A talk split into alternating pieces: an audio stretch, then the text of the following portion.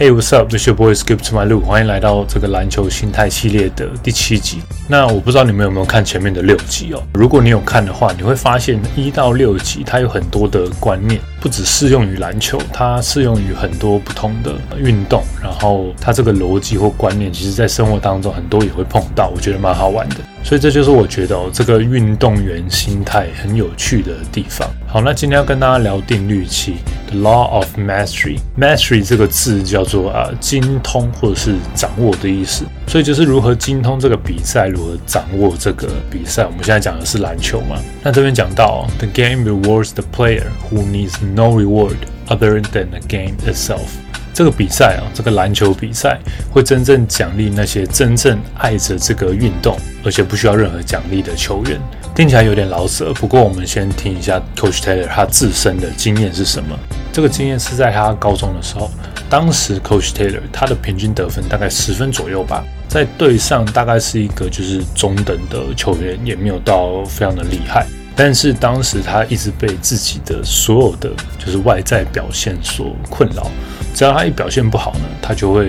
非常的挫折，而且非常就是责怪自己这样子。他发现他整个人哦，就是非常在意那个结果，他完全就是忘掉了那个对篮球的热爱，对比赛的热爱。一直到高三的时候，他的左臀反正就是受了一个蛮严重的伤，所以他整季报销。后来呢，他们去看医生，医生跟他讲说：“哦，你这个伤很严重，有可能之后没有办法打球了。”当时他记得，他跟他爸在开车回家的路上。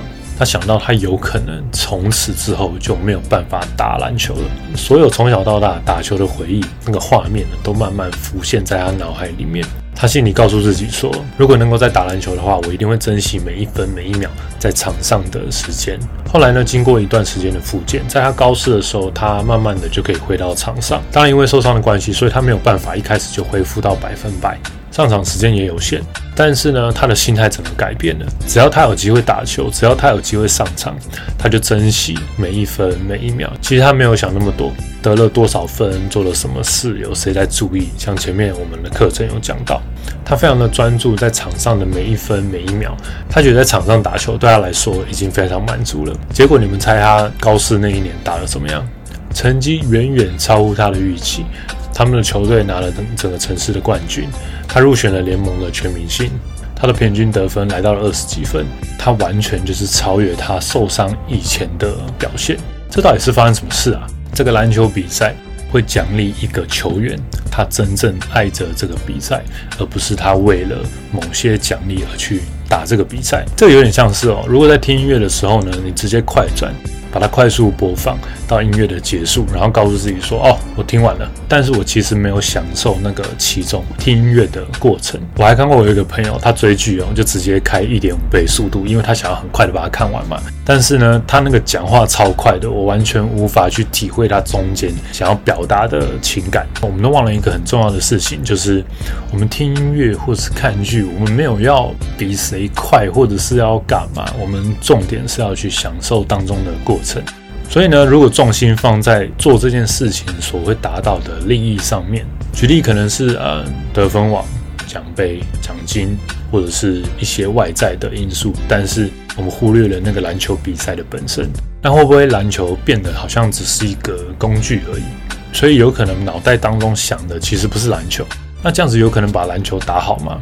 这样这个逻辑看起来好像还蛮难的。大部分的球员或大部分的人打球是为了一些，不要讲利益，就是一些目的。像我有点印象啊，国中、高中打球的时候，好像就是为了帅，为了呃，可能把妹也是这样。这个方向没有对错啊，只是说我的篮球的等级可能就没有办法再提升一阶。不过我觉得这个观念哦，可能也是因为啊，我们接触到所有的资讯都会这样一直洗脑着我们。也许媒体身旁的人都告诉我们说，你一定要得分得到怎么样，你才是什么厉害的球员，你一定要把谁谁谁打败，你一定要拿了什么几个冠军或怎么样。这些想法我也不能说他错了，因为他也许可以激发一个人可能竞争的心理，然后让他变得更厉害。但是我要说的是，如果把它放在第一位，你很容易忘了到底为什么而做这件事情。你为什么爱篮球？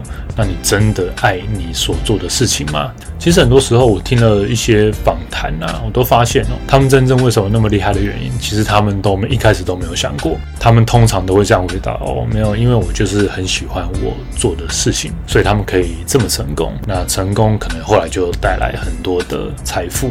所以才会有人说，如果你真的很认真，你很爱你所做的事情，所有的财富都会自动的靠近你。Jordan 和 Kobe 的教练 Phil Jackson 在他的书《Eleven Rings》十一个冠军界当中，他讲到九五九六年的公牛队大概是他带过最厉害的球队，甚至你说有史以来最强的队伍。他说那个队哦，已经早就超越了什么输赢或竞争了。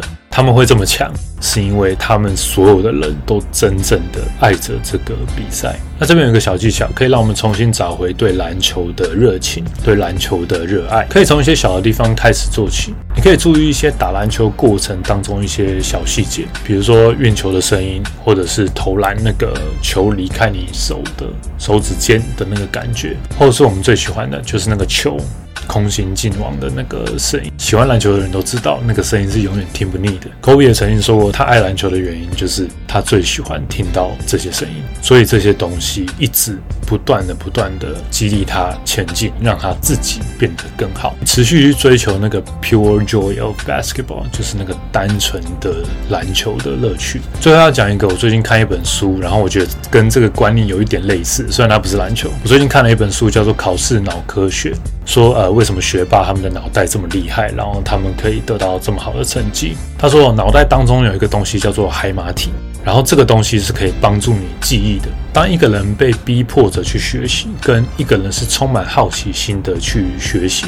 这个海马体它产生的那个数量是会有很大的差别的。如果是出于自己的好奇心而去学习的话，它产生的海马体的那个数量是被逼着去学这件东西的人的十倍，所以他学习的速度，他进步的速度是十倍，可能甚至以上。所以我觉得这个逻辑某些地方好像也适用于我们今天的定律。所以最后复习一下今天的定律七：The Law of Mastery。The game rewards the player who need no reward other than the game itself。这个比赛呢，会奖励那些真正爱这个比赛，并且不需要任何奖励的球员。好，那这就是我们今天的篮球心态。